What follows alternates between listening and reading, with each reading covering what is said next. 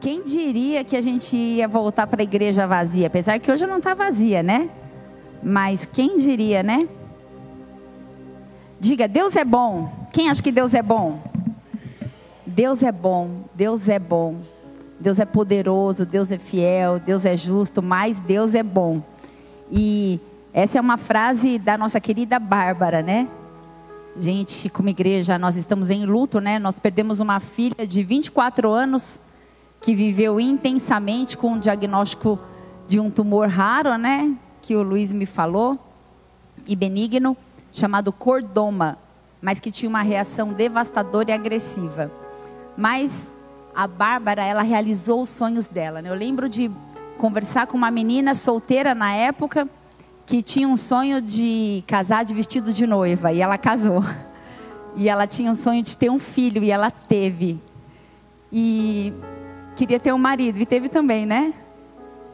E é óbvio que muitas coisas na vida da Bárbara, né, que foi ceifada do nosso meio com 24 anos, muitas coisas ela não realizou. Mas essa é uma garota que viveu sua vida e gastou diante desse altar, né? Eu tive a oportunidade ainda de fazer um post de uma canção. Eu estava aqui sentada nesse dia e ela estava aqui dançando com o Luiz e era esse louvor, né? Ela a, a música dizia que, que ela gastaria a vida dela diante do altar do Senhor. E eu creio que a Bá, nesse momento, está realizando um dos sonhos dela, um dos maiores sonhos dela, que era dançar com Jesus, né? Eu tenho certeza disso. A vida passa num piscar de olhos. Essa frase já é uma frase minha. E esse conceito de eternidade, ele precisa estar enxertado em nós. Eu penso na eternidade como se a gente estivesse diante de um grande oceano e com a nossa mão a gente enchesse a mão assim de água e a mão fosse escorrendo pelos dedos até acabar. Isso é a nossa vida aqui nessa terra. E todo o oceano é eternidade. Eu estava falando da Bárbara, né, que ela pôde realizar alguns sonhos, alguns não, mas eu quero trazer essa pergunta para mim e para você essa noite. Quais são os seus sonhos? O que você pôde realizar? O que você acha que ainda dá tempo de realizar ou não. A gente está vivendo um momento como igreja, um momento espiritual, na verdade, como igreja é, na terra, né?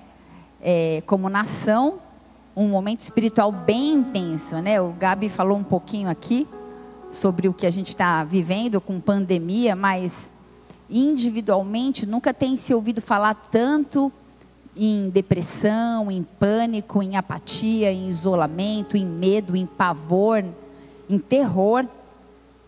E algumas coisas, né?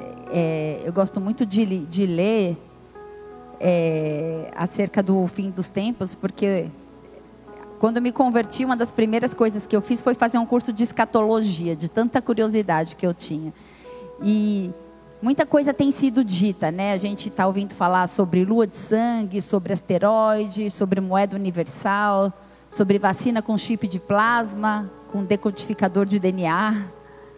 A desconstrução da família não é novidade para nenhum de nós, né? O propósito de eliminar a próxima geração também vem com a liberação de abortos, com a liberação de relacionamentos homoafetivos, porque assim as pessoas não vão ter mais filhos, né? Então, a, a, população global, mundial, ela vai diminuir. Esse é o propósito da nova ordem mundial. A gente está ouvindo falar de moeda global, de pandemia, de isolamento social. E se a gente não tiver os nossos olhos fitos na eternidade, a gente vai sucumbir, a gente vai surtar, a gente vai ficar, vai, vai dar tilt. Quantos estão comigo, digam amém. Esse é o penúltimo culto do ano. E na quarta-feira a gente ceiou, até peço perdão que eu achei que hoje era ceia, me confundi, falei que ia ter ficou uma confusão aí.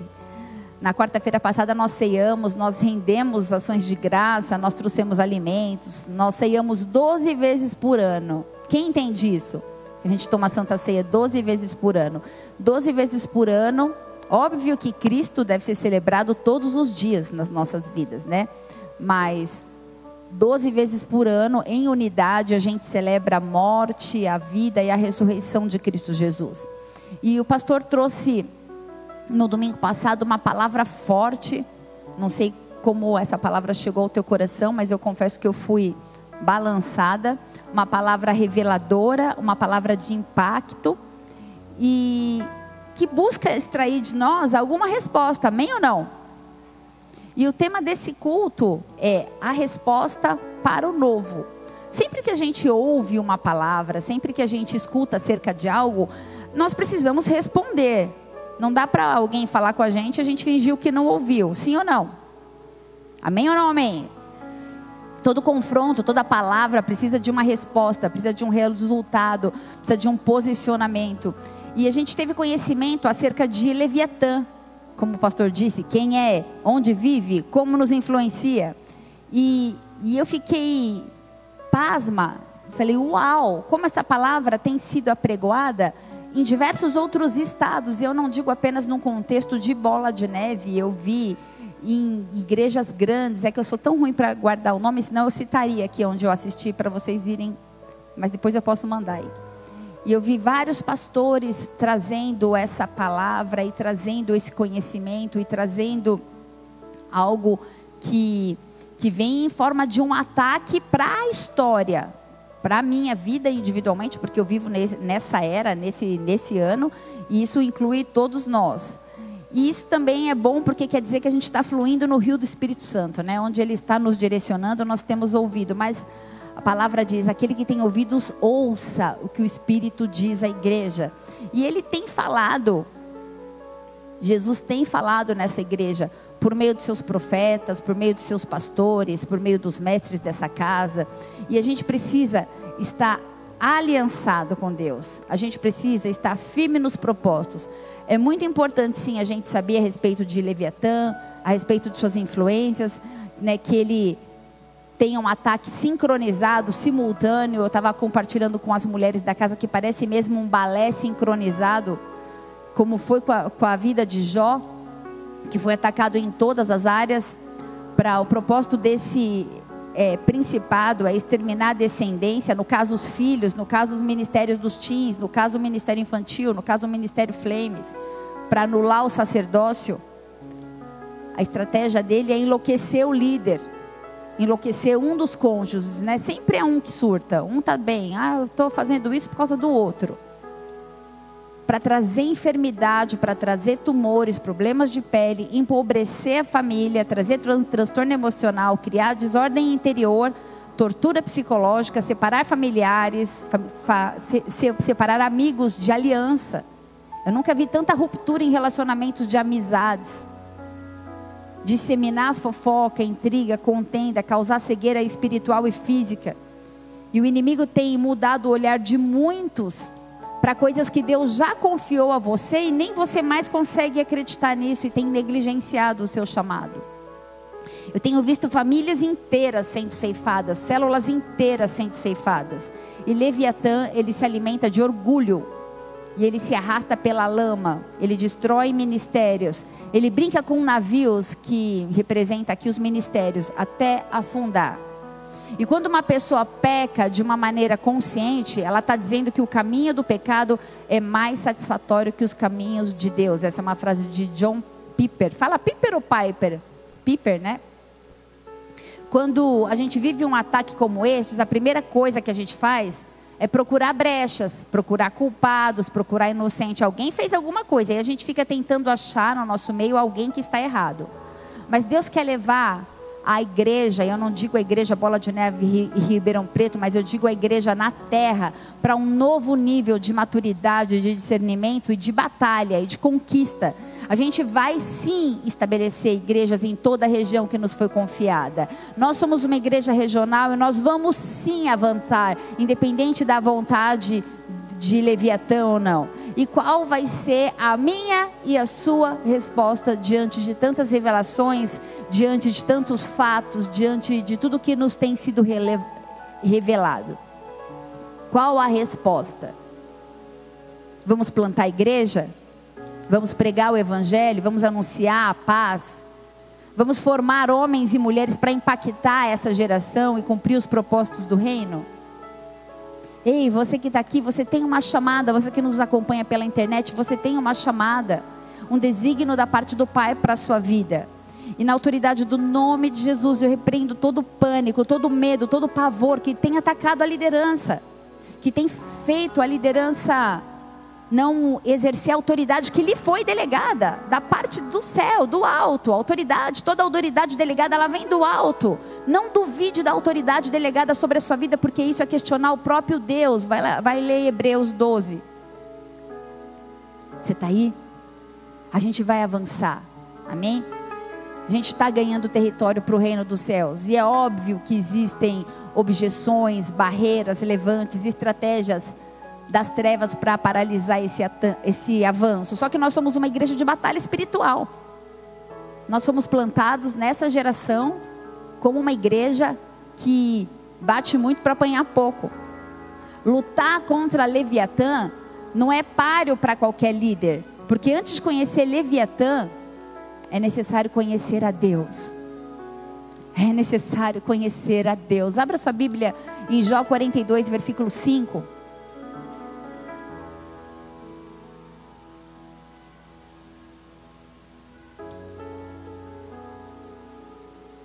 Diz assim a palavra: Com os ouvidos eu ouvia falar de ti, mas agora os meus olhos te veem. Fecha seus olhos, vamos orar, Senhor. Senhor, pode tocar mais alto? Senhor, nós queremos te ver. Nós queremos te ver. Nós queremos te ver, nós queremos te ver, nós queremos te ver. Se você puder, mantenha os seus olhos fechados e clame para que você possa vê-lo. Nós queremos te ver, nós queremos te ver, Senhor, nós queremos te ver, nós queremos te ver, nós queremos conhecê-lo, Senhor, revela-se a nós. A nossa expectativa está em conhecê-lo e permanecer em conhecê-lo. Nós queremos uma revelação do Cristo, o Filho do Deus vivo. Nós queremos ouvir a tua voz, nós queremos seguir os teus passos, nós queremos ser a extensão das tuas mãos. Espírito Santo, nós queremos te conhecer. Nós queremos estar envolvidos pelo fogo. Nós queremos estar envolvidos pelo vento, pela água. Nós queremos estar envolvidos pela glória, pela Shekinah, pela presença. Nós queremos ouvi-lo. Nós queremos te ver. Nós somos a igreja, a igreja separada e levantada nessa geração, e nós queremos cumprir aquilo que o Senhor confiou a nós. Nós queremos te ver, nós sabemos que estamos inseridos em um contexto da história nunca vivido antes, e obrigada, Deus, por confiar em nós, apesar de nós, apesar das nossas limitações, apesar de muitas vezes a gente se distrair. Ah, Deus, no Getsemane o Senhor clamou, Deus, para que em um momento os discípulos pudessem pudessem orar e eles dormiram. Senhor, quantos de nós estamos dormindo em um momento que o Senhor nos chama para vigiar? Senhor, nós não queremos dormir, nós queremos te ver, nós queremos discernir, nós queremos entender os propósitos, Pai, para as nossas vidas. Por isso, nos livra de nós mesmos, liberta-nos de nós, Senhor. Ah, Senhor, aquieta a nossa alma. Nós damos uma ordem: aquieta-te, minha alma, porque te perturbas dentro de mim, aquieta-te, minha alma. Nós queremos ter as nossas mentes conectadas ao trono da graça graça, nós queremos fluir no poder, na intercessão e queremos avançar, porque o Senhor nos escolheu, o Senhor nos escolheu. Por isso, preside esse culto nessa noite, Pai. Senhor, que eu diminua para que o Senhor cresça. O Senhor está neste lugar, o Senhor está neste lugar. Cumpre os teus planos, Deus, através da minha vida. Eu me diminuo, Senhor, a nada que sou, Pai. Para que o Senhor venha nos nos tratar nessa noite, nos constituir, nos forjar, nos aperfeiçoar, para que na verdade o Senhor possa olhar para nós e sorrir das nossas vidas. É isso que nós queremos. Em nome de Jesus, Pai, que a gente possa realizar não os nossos sonhos, mas os sonhos do Senhor através de nós. Obrigada, Deus, porque de repente pode tudo acabar, a vida passa a não piscar. Não deixa a gente se perder não deixa a gente se perder, que a gente possa perseverar e conquistar a coroa, Senhor. Nós oramos em nome do teu filho amado Jesus Cristo. Se você crê, dá a sua melhor salva de palmas a ele, porque ele é bom, porque ele é bom, porque ele está neste lugar. Amém? Aleluia. Ele é bom. Ele é bom. Eu creio que nessa noite vai haver uma liberação de conhecimento para descortinar mistérios descortinar mistérios. Conheceis a verdade e seremos livres, amém? Uma frase de Santo Agostinho diz assim: Quase não há página nas Escrituras onde não esteja claramente escrito sobre a resistência de Deus ao orgulhoso e a graça derramada ao humilde. Tiago 4,6 diz que Deus resiste aos soberbos. Amém? Deus resiste aos soberbos, mas aos humildes ele dá? A resposta é graça. Um de cada vez ele dá? Graça. Eu estava vendo um vídeo, né? Agora, é, com essa revelação acerca desse principado, eu estava vendo um vídeo sobre Leviatã. Um vídeo não cristão, falando sobre mitologia grega.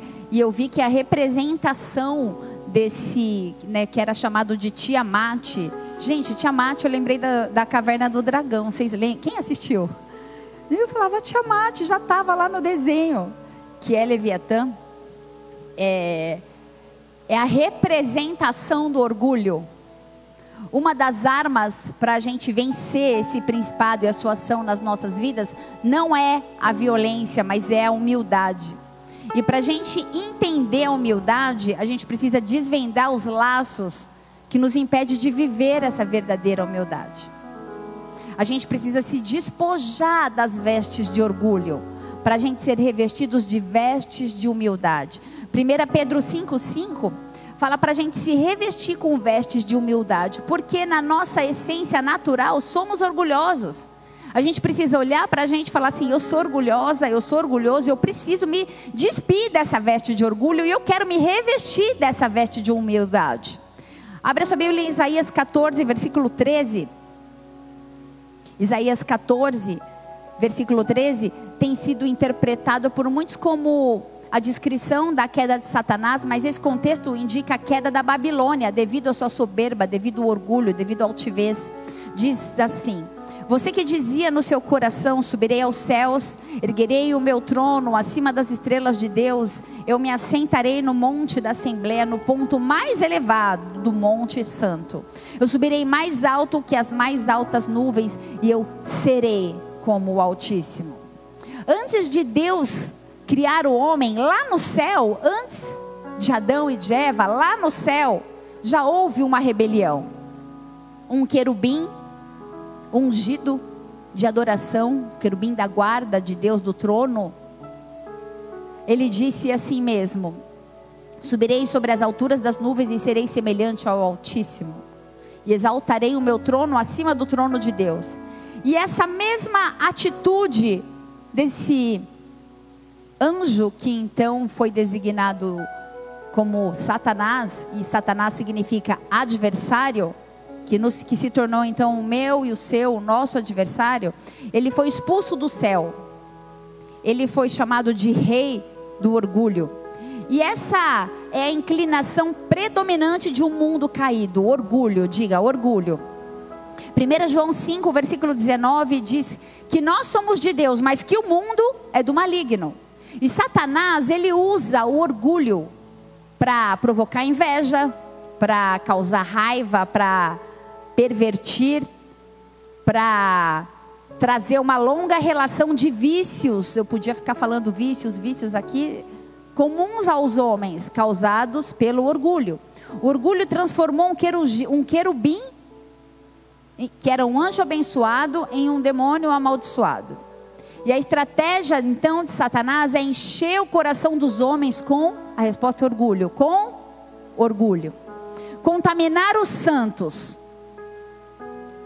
só que quando a gente aceita Jesus como Senhor e Salvador, e quando nós o buscamos, nós não caímos mais em pecados grotescos ou em paixões carnais.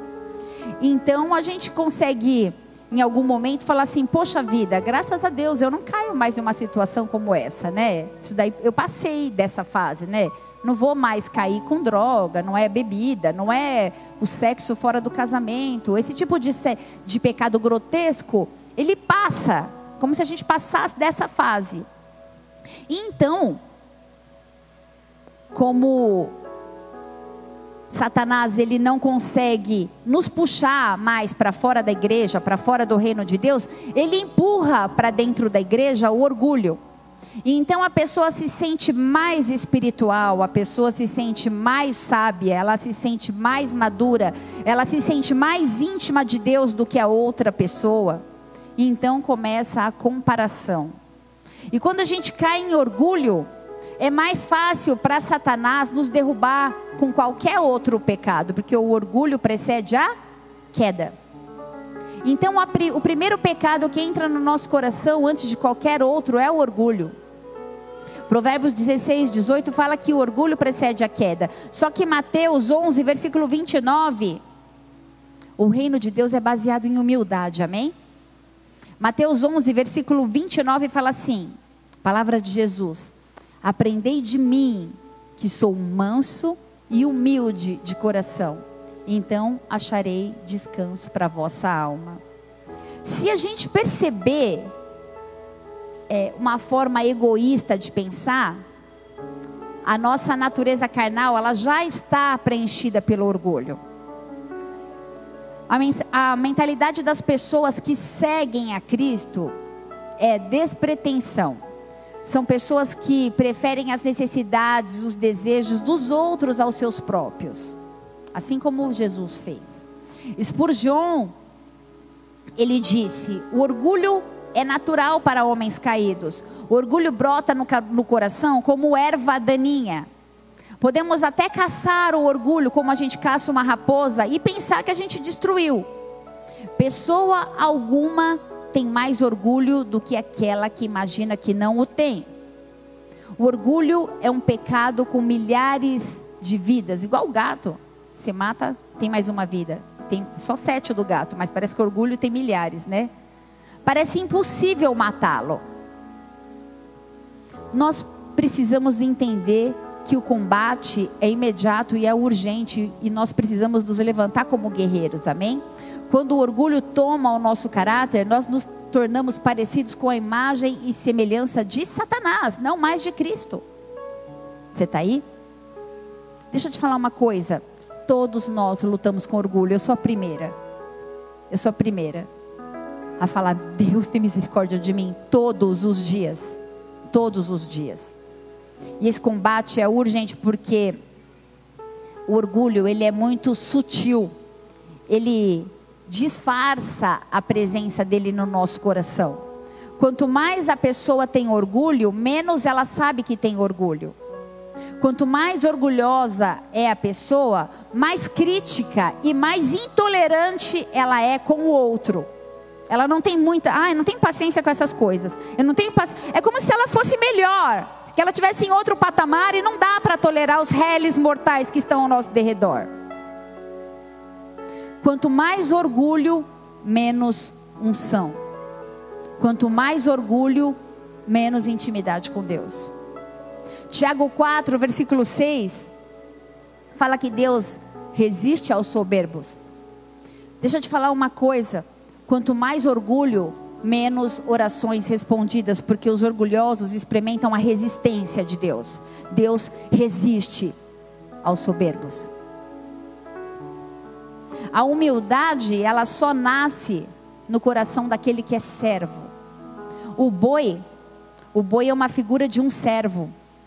E quem não se rende ao senhorio, Senhor e Salvador, quem não se rende ao senhorio, aceita até ser filho, mas não aceita ser servo. Porque o boi é humilde, o boi trabalha, o boi se sujeita. A gente tem nas escrituras 7.750 termos usados para descrever Senhor e apenas 37 para falar Salvador. Existe propósito em ser servo.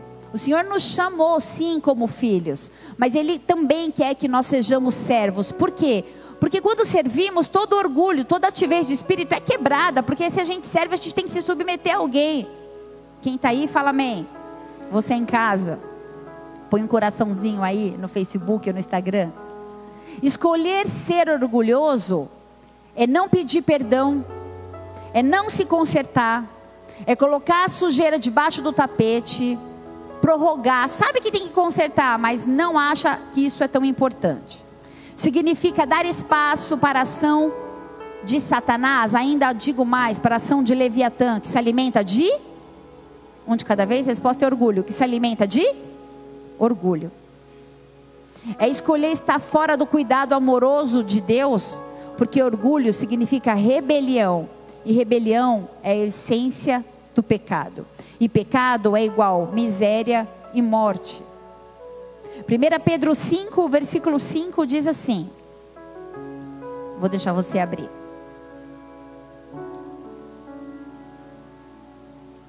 1 Pedro 5,5 diz assim: Da mesma forma, jovens, sujeitem-se aos mais velhos, sejam todos humildes uns para com os outros, porque Deus se opõe aos orgulhosos, mas concede graça aos humildes. Portanto, Humilhem-se debaixo da poderosa mão de Deus para que Ele os exalte no tempo devido. Lancem sobre Ele toda ansiedade, porque Ele tem cuidado de vocês. E sejam sóbrios e vigiem, porque o diabo, o inimigo de vocês, anda ao redor como um leão rugindo e procurando a quem possa devorar. Resistam-lhe, permaneçam firmes na fé sabendo que os irmãos que vocês têm em todo o mundo estão passando pelos mesmos sofrimentos. Sabe, eu tive agora na conferência profética e eu me encontrei com algumas pastoras, algumas amigas, e eu percebi que o discurso delas era muito parecido comigo, então eu entendi que não era algo que tinha a ver comigo, mas tinha a ver com um propósito no qual eu estava inserida. É uma batalha em Ribeirão Preto, é uma batalha no Rio de Janeiro, é uma batalha em São Paulo, é uma batalha em Minas, é uma batalha fora do país. Porque nós estamos vivendo, sabe, eu não vou pregar nenhum tipo de heresia aqui, mas nós estamos vivendo os últimos dias, talvez, a preparação para os últimos dias. Eu não sei se vamos viver ainda mais 30 anos nessa terra, mais 10, mais 15, mais 5. E também não nos interessa saber. Nos interessa cumprir aquilo que nos foi de, designado. Mas existe uma preparação, aquele que tem ouvidos ouça, existe uma preparação no contexto mundial, existem sinais sendo dados e a gente precisa estar alerta.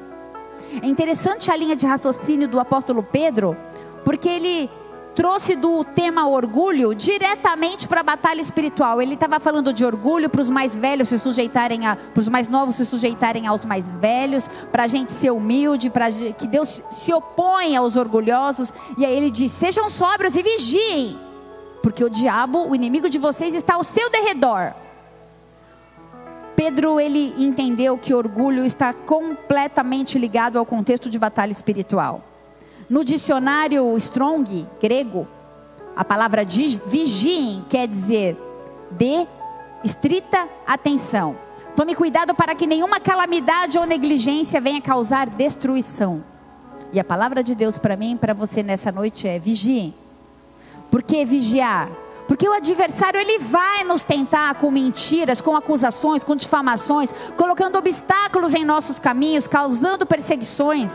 Mateus 13, versículo 38, diz que ele induz falsos cristãos a se infiltrarem entre os verdadeiros e promovem confusão e divisão na igreja. Obviamente, o joio e o trigo estão juntos, não dá para a gente separar. Tudo motivado por orgulho. Sabe, Davi o homem segundo o coração de Deus, o homem que é referencial para todos nós. Primeiro livro de Crônicas, capítulo 21, versículo 1.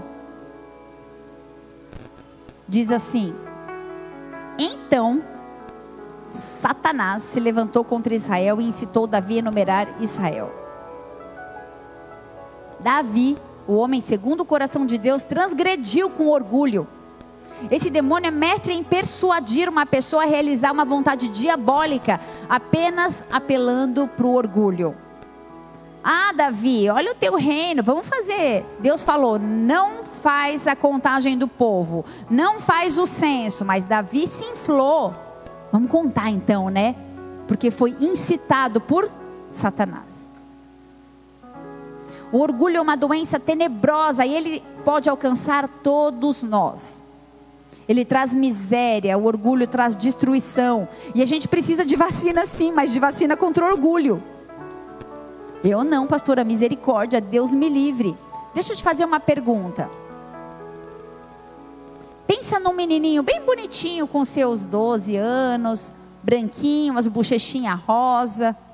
Um menino assim que um dia pode virar a ser um Nero ou talvez um Hitler. O que aconteceu com ele? Como aquele menino virou Hitler ou virou Nero?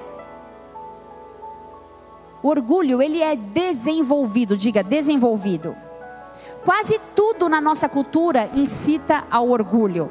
Entretenimento, propaganda, mídias sociais, redes sociais, meio acadêmico, negócio, vida doméstica, tudo é voltado para a imagem conquista pessoal.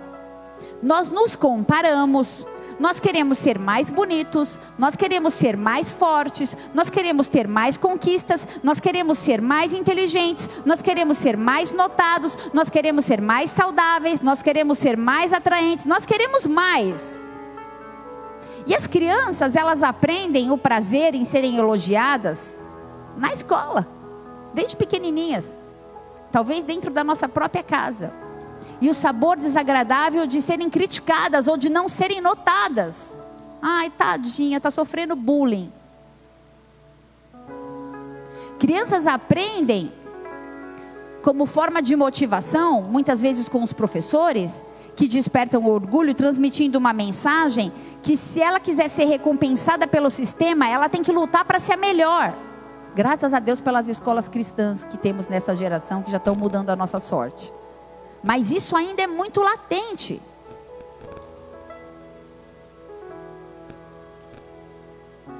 Nós não ensinamos princípios cristãos para os nossos filhos. Que me melhor, ou melhor, maior, é aquele que serve. Que tudo bem se ele não for bom em tudo. E a gente não ensina a promover a importância do outro. O valor de muitas vezes, o valor de uma pessoa muitas vezes é determinado pela quantidade de bens, pela quantidade de conquistas, e não pelo caráter moral, ou pela integridade, ou pela humildade, ou pelo amor, ou pela fidelidade, ou pela retidão. Vocês estão aí? O mundo reconhece quem vence, não quem tem caráter. E todos nós, ou quase todos nós, fomos criados assim. E de repente a gente quer instruir na vida daquela pessoa a doutrina da humildade. Não, você tem que ser humilde, porque os humildes alcançarão o reino dos céus. Humildade é o antônimo do orgulho. Se não entendermos que a gente anda na contramão do mundo, a gente vai sofrer e muito. O julgamento da sociedade é feito sem nenhum tipo de fundamento. Pessoas falam, difamam, destroem vidas mas o julgamento de Deus é aquele que deve pre prevalecer. Eu posso ouvir um amém? Sabe, família, Noé, ele foi chamado de um homem íntegro, justo. Mas na geração dele, ele foi reprovado. Lá vai Noé, o louco que derruba a árvore, que serra a madeira, que carrega essas madeiras nas costas. Você está aí? Diga amém. Os contemporâneos diziam: Noé é surtado, é louco. Deus dizia: ele é íntegro.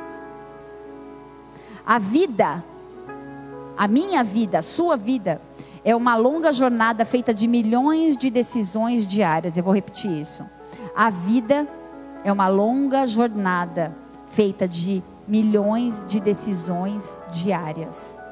Suas decisões, suas escolhas refletem a imagem de quem você serve, de quem você é. O orgulho, o orgulho é o alimento de Leviatã. O orgulho é como um cão de guarda que vigia o seu dono, chamado ego. O orgulho tem várias vestes, e uma delas é ego inflado. Segundo Freud, a personalidade que no âmbito psíquico influencia o comportamento de alguém partindo de suas próprias experiências e controlando suas vontades e impulsos é chamada de ego. Então a palavra ego, ela deriva do latim com o sentido de eu, ou seja, eu no centro. Eu sou importante. Aquele que exalta o ego experimenta uma sensação de superioridade que disfarça a dor causada pelo sentimento de inferioridade. Vocês estão comigo? Talvez por uma rejeição não tratada no passado, por traumas de infâncias muitas vezes, ou apenas para seguir mesmo os seus impulsos e as suas vontades. Soberba é a segunda veste. Soberba é a atitude.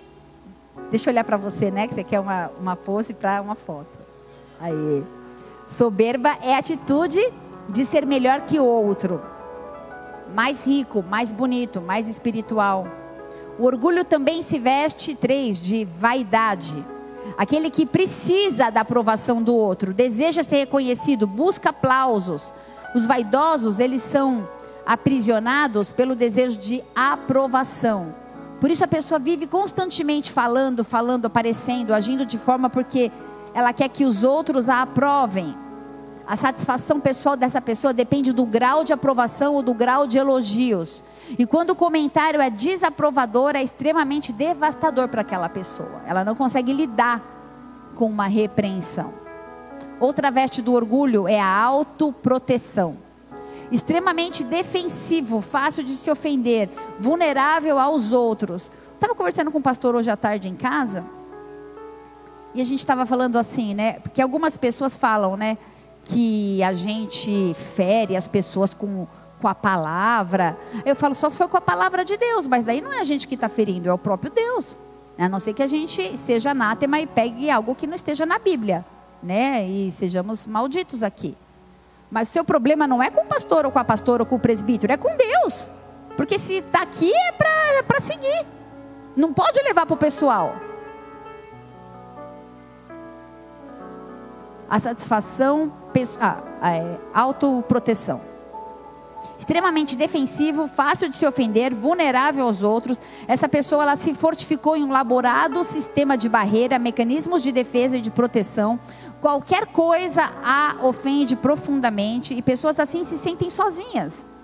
Algumas formas de orgulho são ofensivas, como a vaidade, como a autopromoção, mas esse tipo de orgulho é defensivo, Parece sempre que tudo que dizem é uma indireta para você. Viu? Me deu uma indireta, tá falando de mim. Parece sempre que alguém quer te humilhar, que querem te envergonhar, que querem te rebaixar. E um outro tipo de orgulho é o sarcasmo. Para manter pessoas distantes, você simplesmente tira sarro de tudo, conta piada de tudo e afasta as pessoas. Um outro tipo de orgulho é aquele que é intocável, não aceita ser corrigido, não aceita reprovação. Provérbios 9, 7 diz que quando a gente repreende esse tipo de pessoa, nós somos odiados. Agora eu entendo porque a gente é tão odiado muitas vezes. Outro tipo de orgulho é o orgulho sabe tudo. É aquela pessoa que é talentosa, ela é inteligente, ela é dotada de bom, de dons, e ela acha que pode fazer muitas coisas e normalmente ela pode mesmo, mas ela não acredita no potencial do outro. Ela não respeita o tempo do outro. E por causa dessa alta consideração sobre si, ela faz crítica sobre todos ao seu redor. Ela não se submete à liderança, ela julga que faria melhor se ela tivesse na frente, e isso a torna rebelde perante seus superiores. Sempre acha que já ouviu isso no culto, sempre acha que se ela pregasse poderia ser melhor, sempre acha que não precisa ir na célula porque para que ela vai ouvir uma palavra que ela já ouviu. Sempre acha que já, que já, que já, que já e nunca se abre para o outro, porque o seu ego não deixa. Ela despreza ideias e visões que são diferentes da sua. 1 Coríntios 3, versículo 18, o apóstolo Paulo, ele fala assim. 1 Coríntios 3, 18 fala assim: Não se enganem.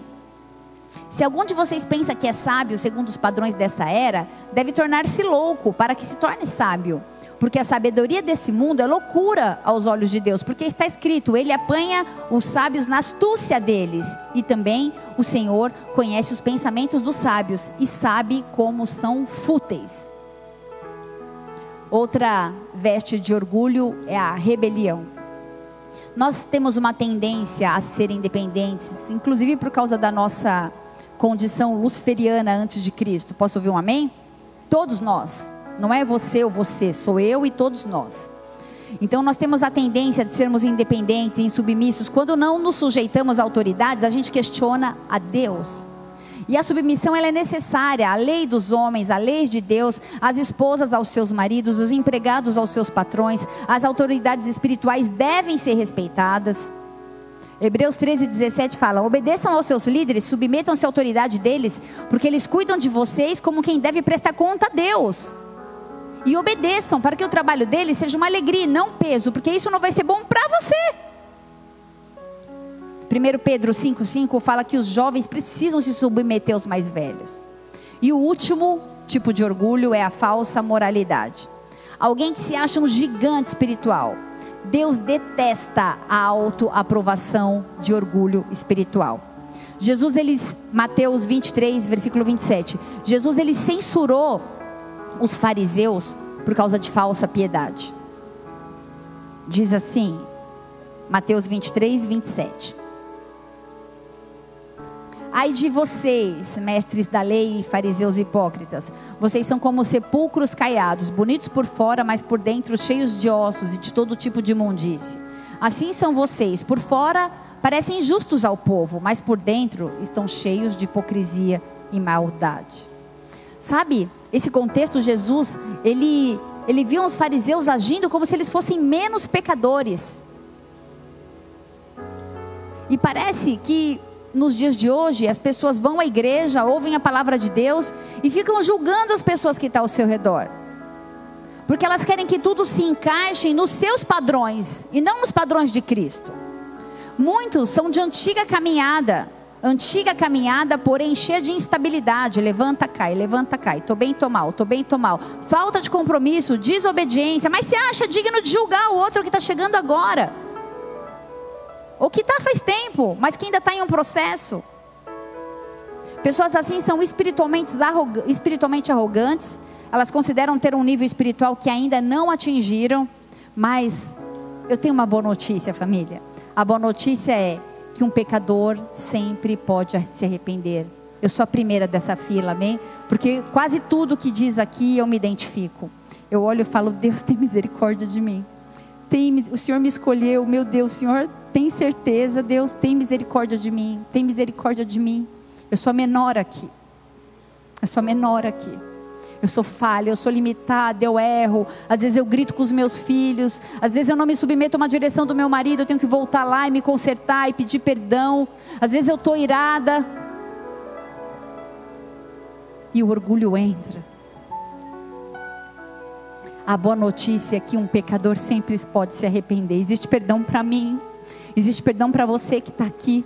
Existe perdão para você que está conectado. Eu não sei se você se identificou com algum tipo de orgulho. Eu não sei, mas eu quero te fazer uma, uma pergunta.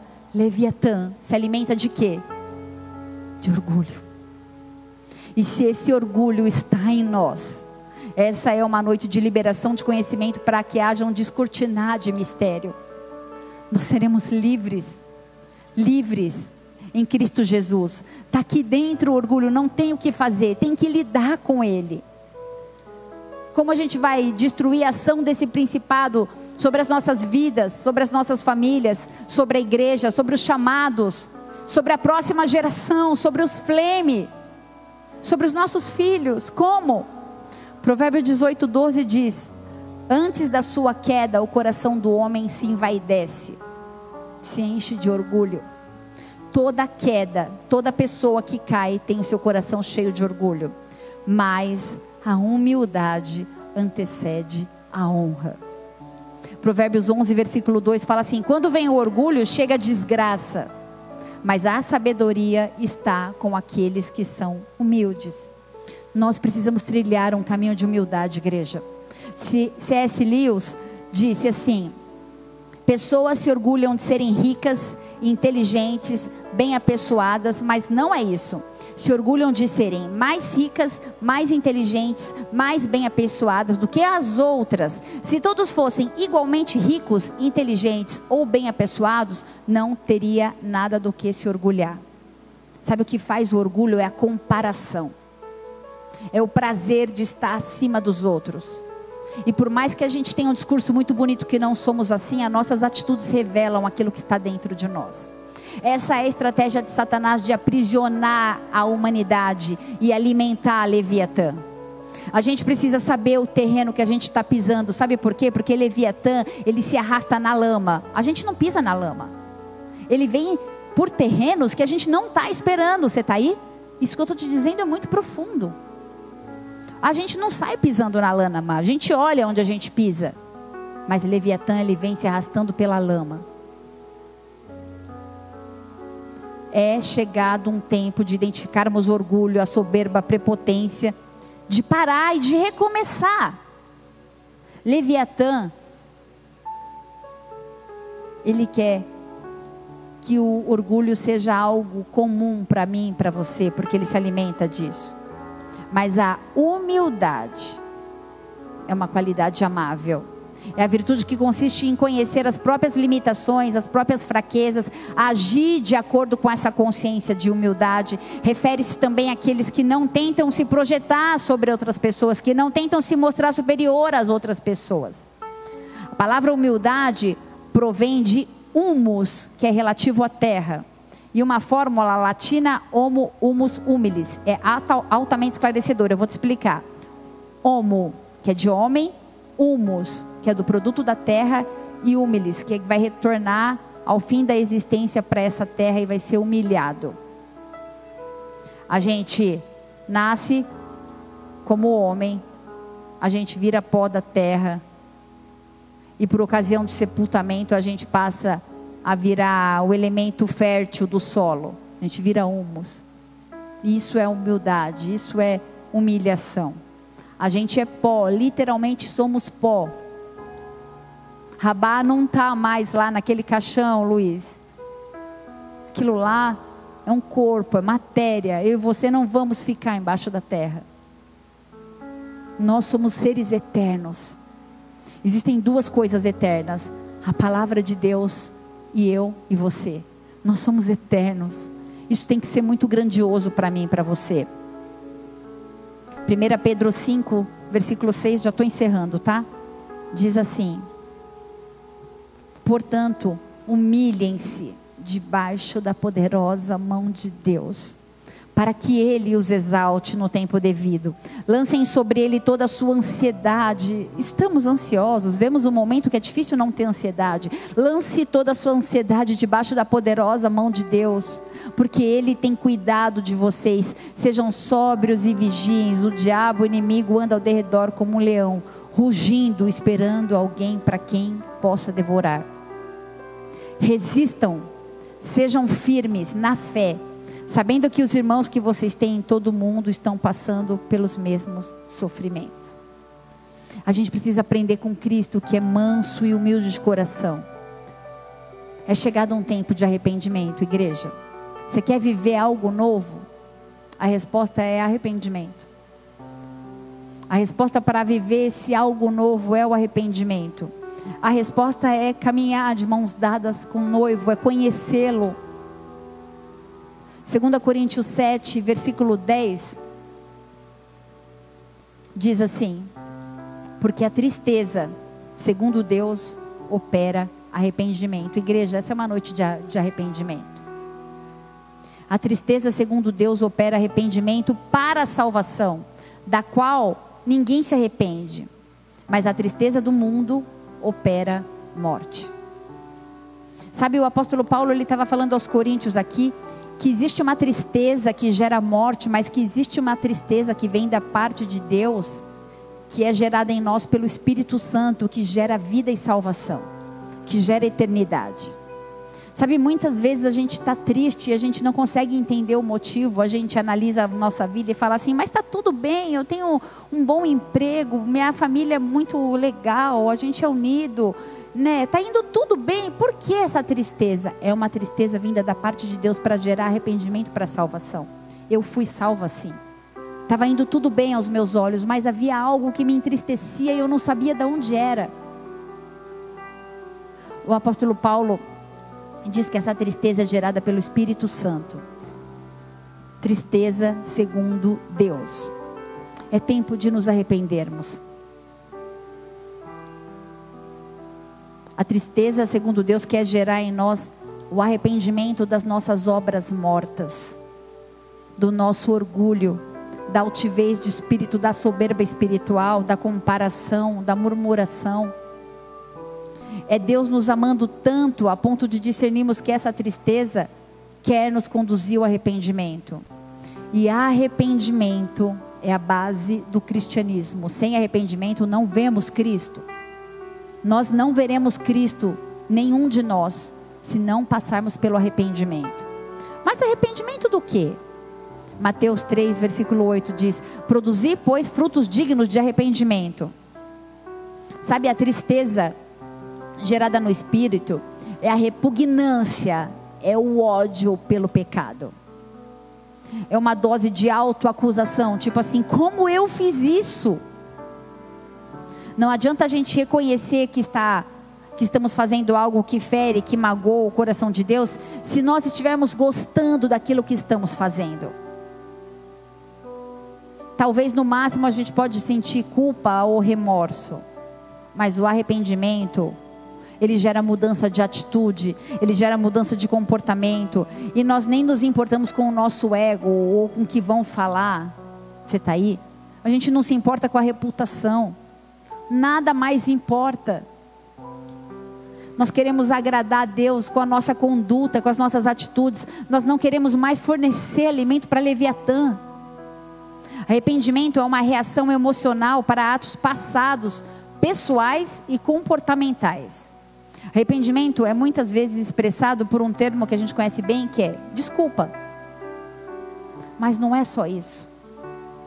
Na origem da palavra arrependimento quer dizer tomar uma atitude contrária, oposta àquela que eu tomei anteriormente. A palavra arrependimento é sinônimo de atitude contra o pecado. E o arrependimento genuíno, ele produz frutos, que são obras dignas de arrependimento. Marcos 1, versículo 15 diz: O tempo está cumprido e o reino de Deus está próximo. Arrependei-vos e crede no Evangelho. A única maneira de escapar do juízo de Deus é o arrependimento. Aí está então a importância de conhecermos a Bíblia, de conhecermos a palavra de Deus. Crer nas promessas de Deus, crer no amor de Deus, crer na misericórdia de Deus, de uma forma íntegra e total. Amém? Eu poderia, nesse momento, falar: baixe sua cabeça, feche seus olhos. Porque eu falei sobre orgulho, eu trouxe o remédio, que é o arrependimento. Eu falei que se a gente se arrependesse, ia ficar tudo bem, e vai mesmo. Se a gente se arrepender, seremos perdoados. Se nós nos arrependemos, seremos perdoados. Isso é uma verdade, sim ou não? Amém? Eu falei que para quebrar dura serviço do orgulho é preciso reconhecer as falhas, olhar para dentro de si, ser humilde como Jesus. Mateus 5,3: Bem-aventurados os humildes de espírito, porque deles é o reino de Deus. Mas existem hoje milhares de almas lá fora. Existem hoje milhares de almas sobre a face da terra que têm sentido o peso do pecado. Pessoas que estão eternamente perdidas, pessoas que estão destinadas ao inferno. Muitas estão completamente e eu penso até na minha família nesse momento, inconsciente, despreocupada da terrível condição espiritual que elas estão vivendo. Elas não conseguem enxergar tudo o que está acontecendo ao nosso redor. Tem muita gente morrendo, lá fora e aqui dentro também. Mas hoje a gente tem a oportunidade de reconhecer a nossa pobreza espiritual. A gente precisa se prostrar no profundo e clamar: Deus, tem misericórdia de mim. Sou falha, sou pecadora, sou limitada. Tem misericórdia de mim, de mim. E nós precisamos nos jogar nos braços desse Salvador e também desse Senhor. Essa é a única entrada para o reino dos céus. Mas a gente ter essa percepção e toda essa explanação que eu fiz aqui, resumindo a mensagem de hoje, não garante automaticamente a vida eterna. Muitos chegam até esse lugar apenas para voltar incapazes de admitir os erros.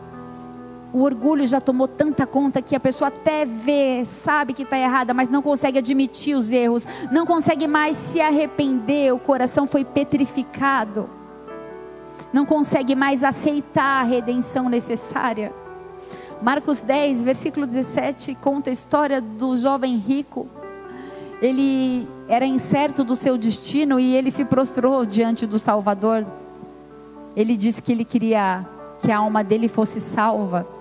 E quando Jesus pôs o dedo no ídolo dele, naquilo que estava bloqueando a verdadeira redenção, o apego às riquezas, ele se retirou triste, porque ele possuía muitas posses, muitas propriedades.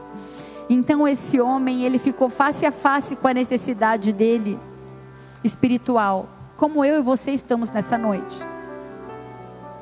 Mas ele não se deu conta.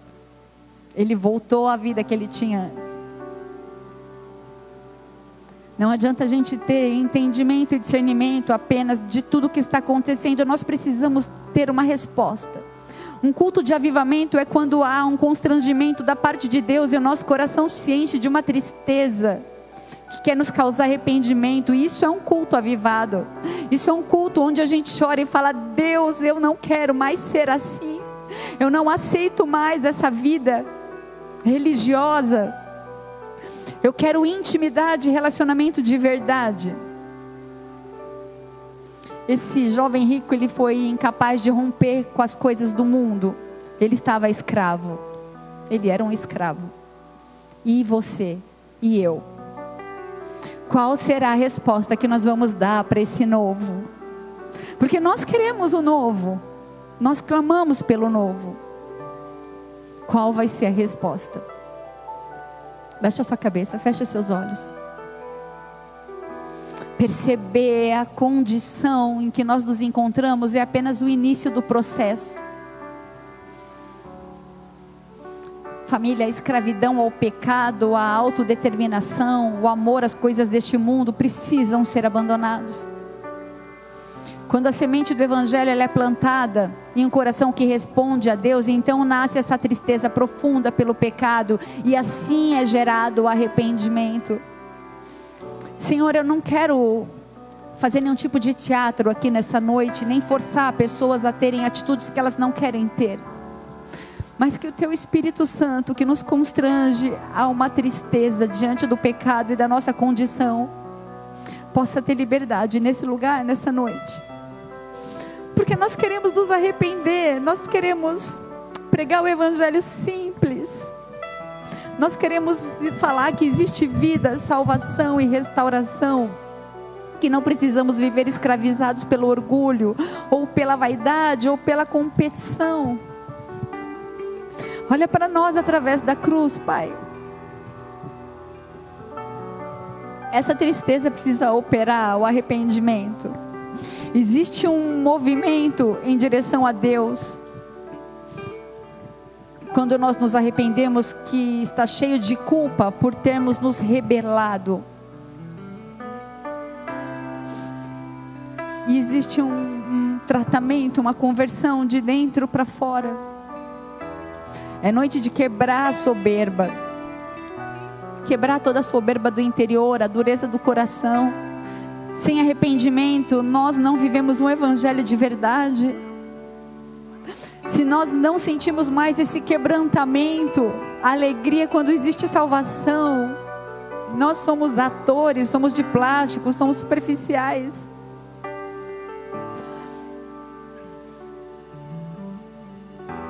Nós precisamos nos quebrantar diante de Deus, Ele está nesse lugar. Nós queremos trilhar um caminho não de apostasia, de apatia, de desânimo, de frieza.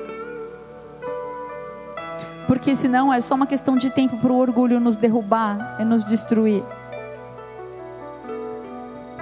Eu quero te convidar a adorar o Senhor nessa noite. Sabe por quê? Porque a adoração quebra cadeias. E nós queremos ser transformados de dentro para fora, Senhor, de dentro para fora. De dentro para fora, vem mudar, Senhor, a nossa essência luciferiana, pecadora, limitada, egoísta. Nós queremos, Pai, que o Senhor se alegre das nossas vidas, com as nossas vidas. Nós queremos que o Senhor sorria quando olhar para nós, Pai. Nós queremos cumprir o propósito, Senhor, estabelecido nessa geração, através das nossas vidas. Vamos adorar o Senhor.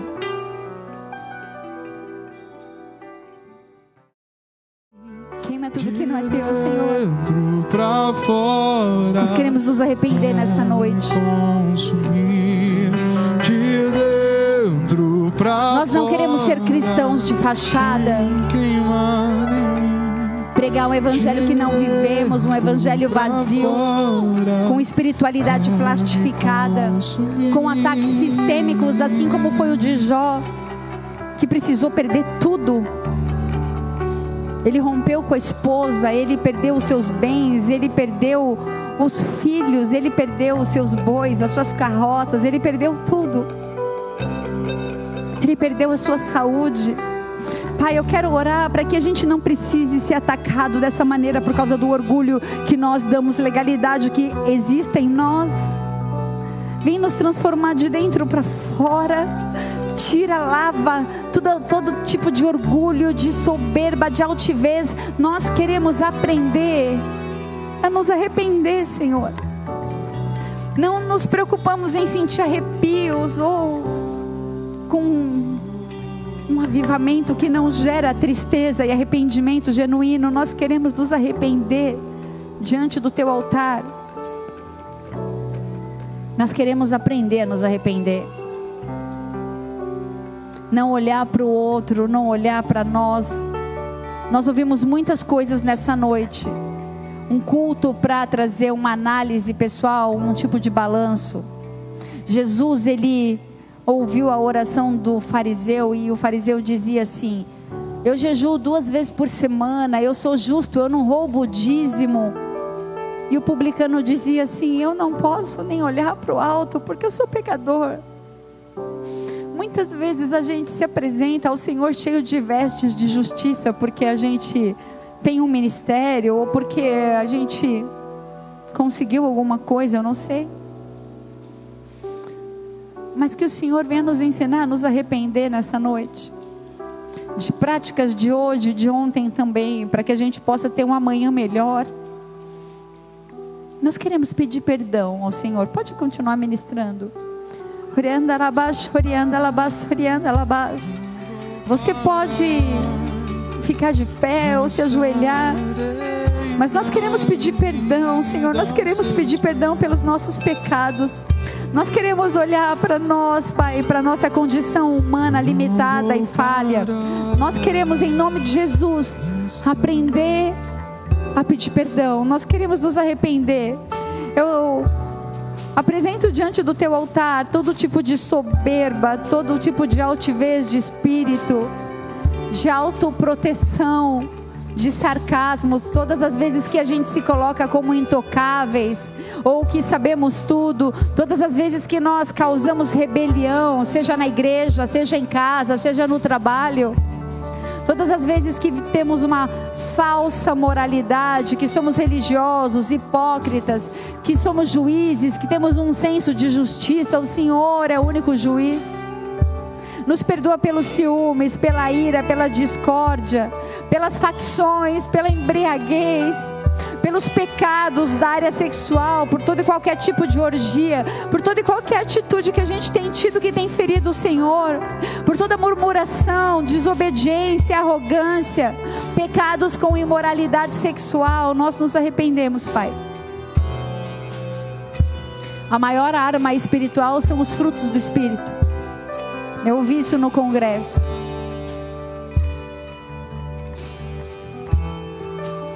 O espírito está pronto, mas a carne é fraca.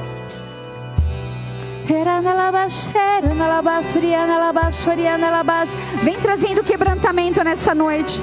Deixa Ele te tocar no seu lugar. Seja cheio de arrependimento sobrenatural. Peça perdão, porque Ele perdoa, restaura e. Ele nos leva para um novo nível de intimidade e relacionamento com Ele. Ele nos leva a viver um evangelho genuíno, um evangelho da graça. Ele diz nessa noite: porque a minha graça te basta e porque o meu poder é aperfeiçoado na sua fraqueza. Seja cheio do poder de Deus, seja cheio do amor de Deus, da misericórdia, da graça. Senhor, nós queremos um coração quebrantado e contrito diante da tua presença. Vem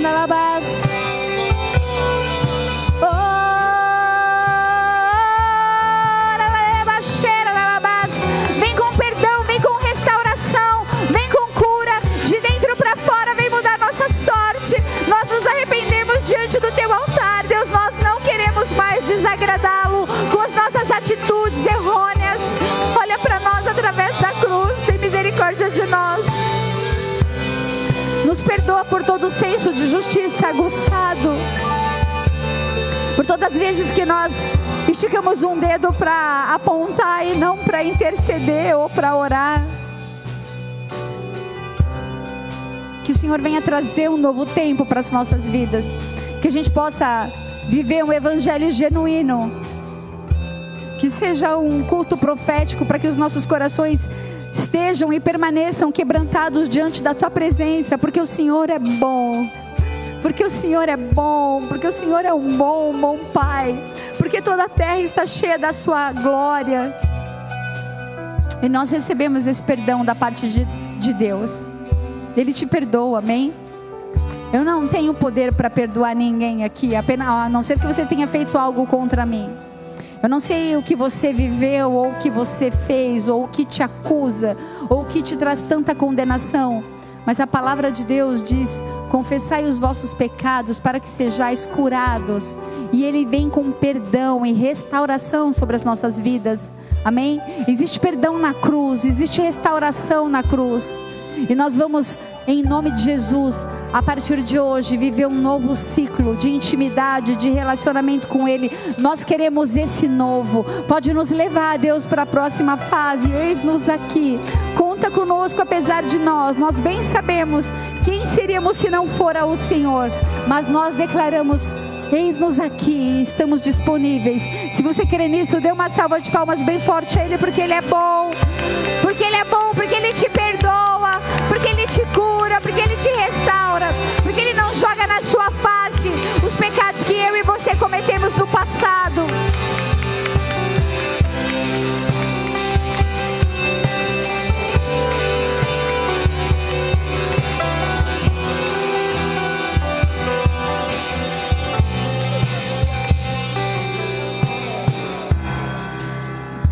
identificou com essa palavra, eu queria pedir para que você tomasse uma decisão e diante de homens e diante de anjos, levantasse sua mão bem alto, como forma de rendição, entregando sua vida a Jesus Cristo, reconhecendo como único e suficiente Senhor e Salvador. Senhor e Salvador, que nos leva à chave, esse arrependimento nos leva à chave da vida eterna, ao reino eterno de Deus. O que a gente está vivendo aqui é passageiro e a gente vai viver coisas grandes com Ele, nele e através dele.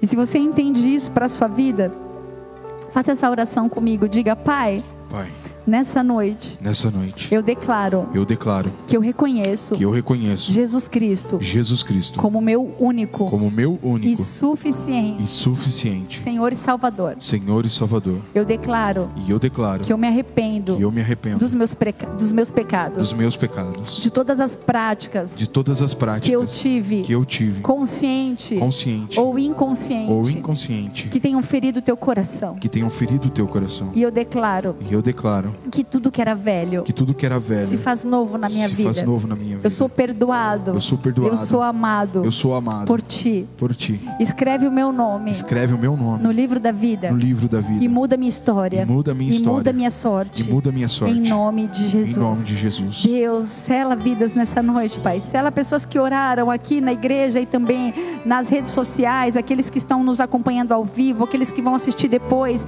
que eles possam ser abençoados, que eles possam ser impactados. E nós declaramos que caia por terra todo o orgulho, todo o alimento para Leviatã foi desmascarado. Nós não somos aqueles que vão gerar alimento para principado. Por isso nós declaramos, Pai, que nós nos humilhamos diante da tua presença, Pai. Só o Senhor é digno e nós entregamos ao Senhor a glória, a honra, o louvor e toda adoração. E se você crê nisso, exalte Jesus, exalte Jesus, porque Ele é bom, porque Ele é porque Ele é bom.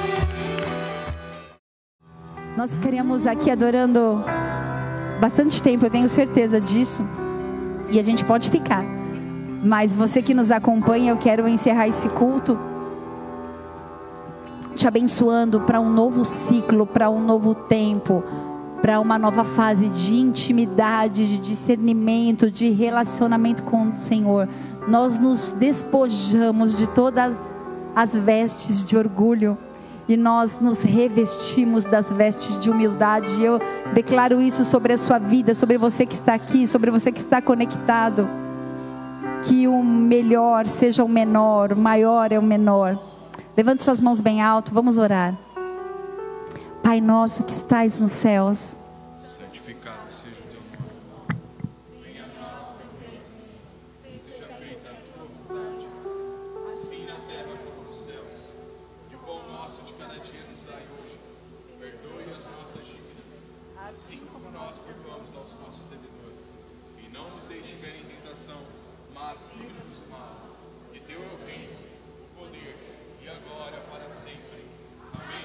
Aleluia! Glória a Jesus! Ele vive, ele reina. Que o amor de Deus Pai, a graça, a comunhão e a consolação do Espírito Santo esteja de hoje até que ele volte sobre a sua vida. Que você venha viver uma graça genuína e não uma graça deturpada. Amém? que todos nós possamos nos voltar ao quebrantamento e ao arrependimento cotidiano, que você venha viver esse novo da parte do Senhor, em nome de Jesus. Se você crê, diga amém. Glória a Deus.